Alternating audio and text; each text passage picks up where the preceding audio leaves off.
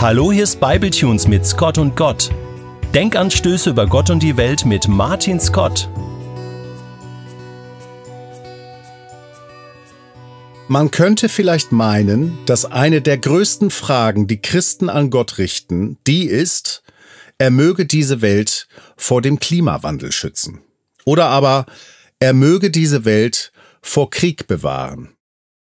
Man würde irgendwie erwarten, dass eines der größten Anliegen, das Christen mit Gott verhandeln, Gesundheit ist. Herr, bitte mach die Oma wieder gesund. Hören wir da doch sofort vor unserem inneren Ohr.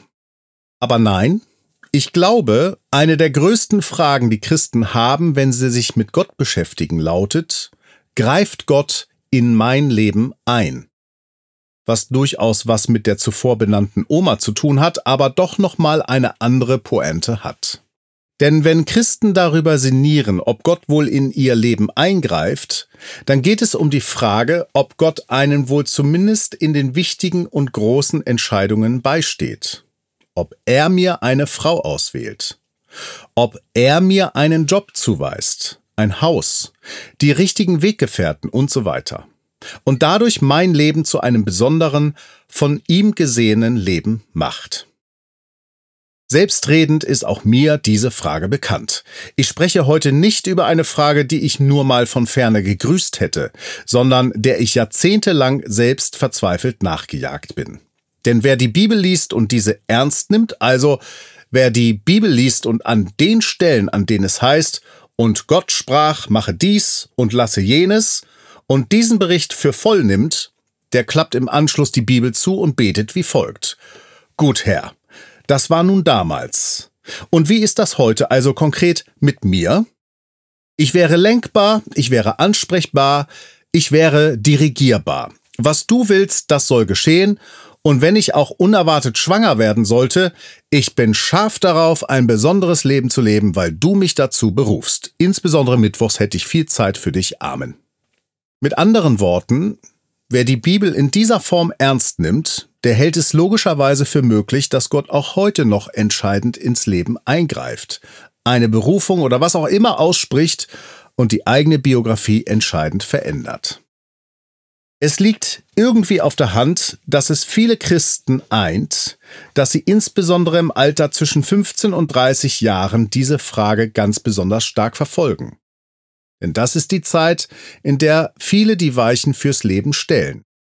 Welches Studium, welche Ausbildung, an welchem Ort, mit welchem Partner und so weiter. Natürlich bringt das ganz besonders stark die Sehnsucht hervor, nun möge sich der Weltenerschaffer bitte um mich kümmern, der ich solch große Fragen für mich zu klären habe. Ging mir damals nicht anders als anderen.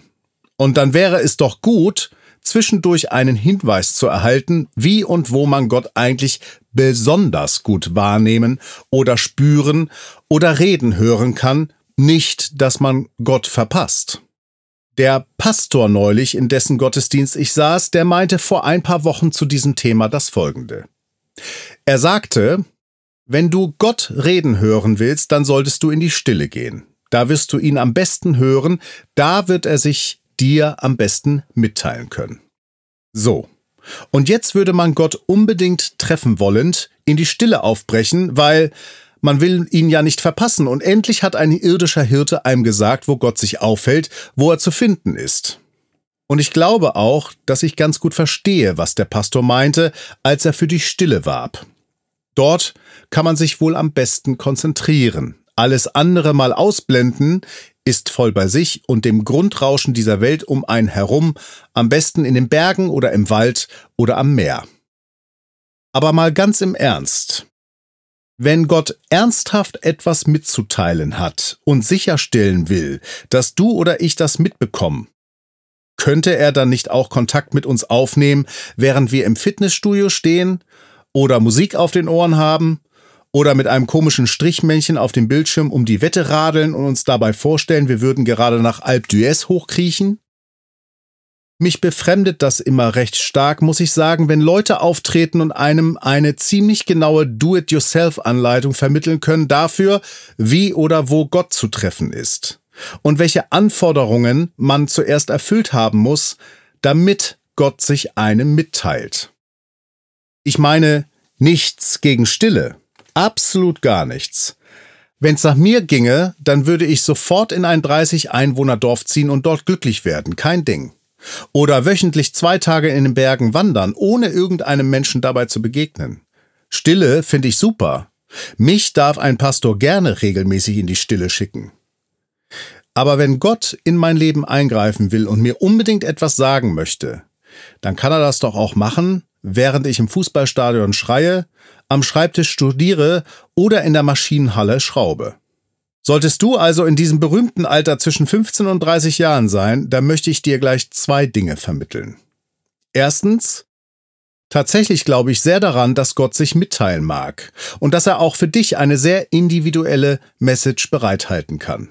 Ich würde nie sagen, dass er das unbedingt tut. Schließlich ist er Gott und ich nur Scott. Aber ich für mich habe das so erlebt und nehme als gläubiger Christ in Anspruch, dass es jeden Tag sein könnte, dass sich Gott erneut bei mir meldet und mir auf irgendeine Art und Weise vermittelt, was er von mir konkret will. Warum sollte ich mich also heute hierher stellen und dir vermitteln, das würde bei dir nicht auch genauso passieren? Eben. Aber zweitens, Gott redet und handelt dann, wenn er es für richtig hält. Nicht, weil du die Stille aufgesucht hast oder drei Tage in Folge keine Schimpfworte benutzt hast. Schließlich ist er Gott und du nur Müller-Meyer-Schulze. Daher rät Pastor Scott heute zu einer gelassenen Erwartungshaltung. Lebe dein Leben so, als könnte sich Gott jederzeit bei dir melden. Im Blick hat er dich sowieso.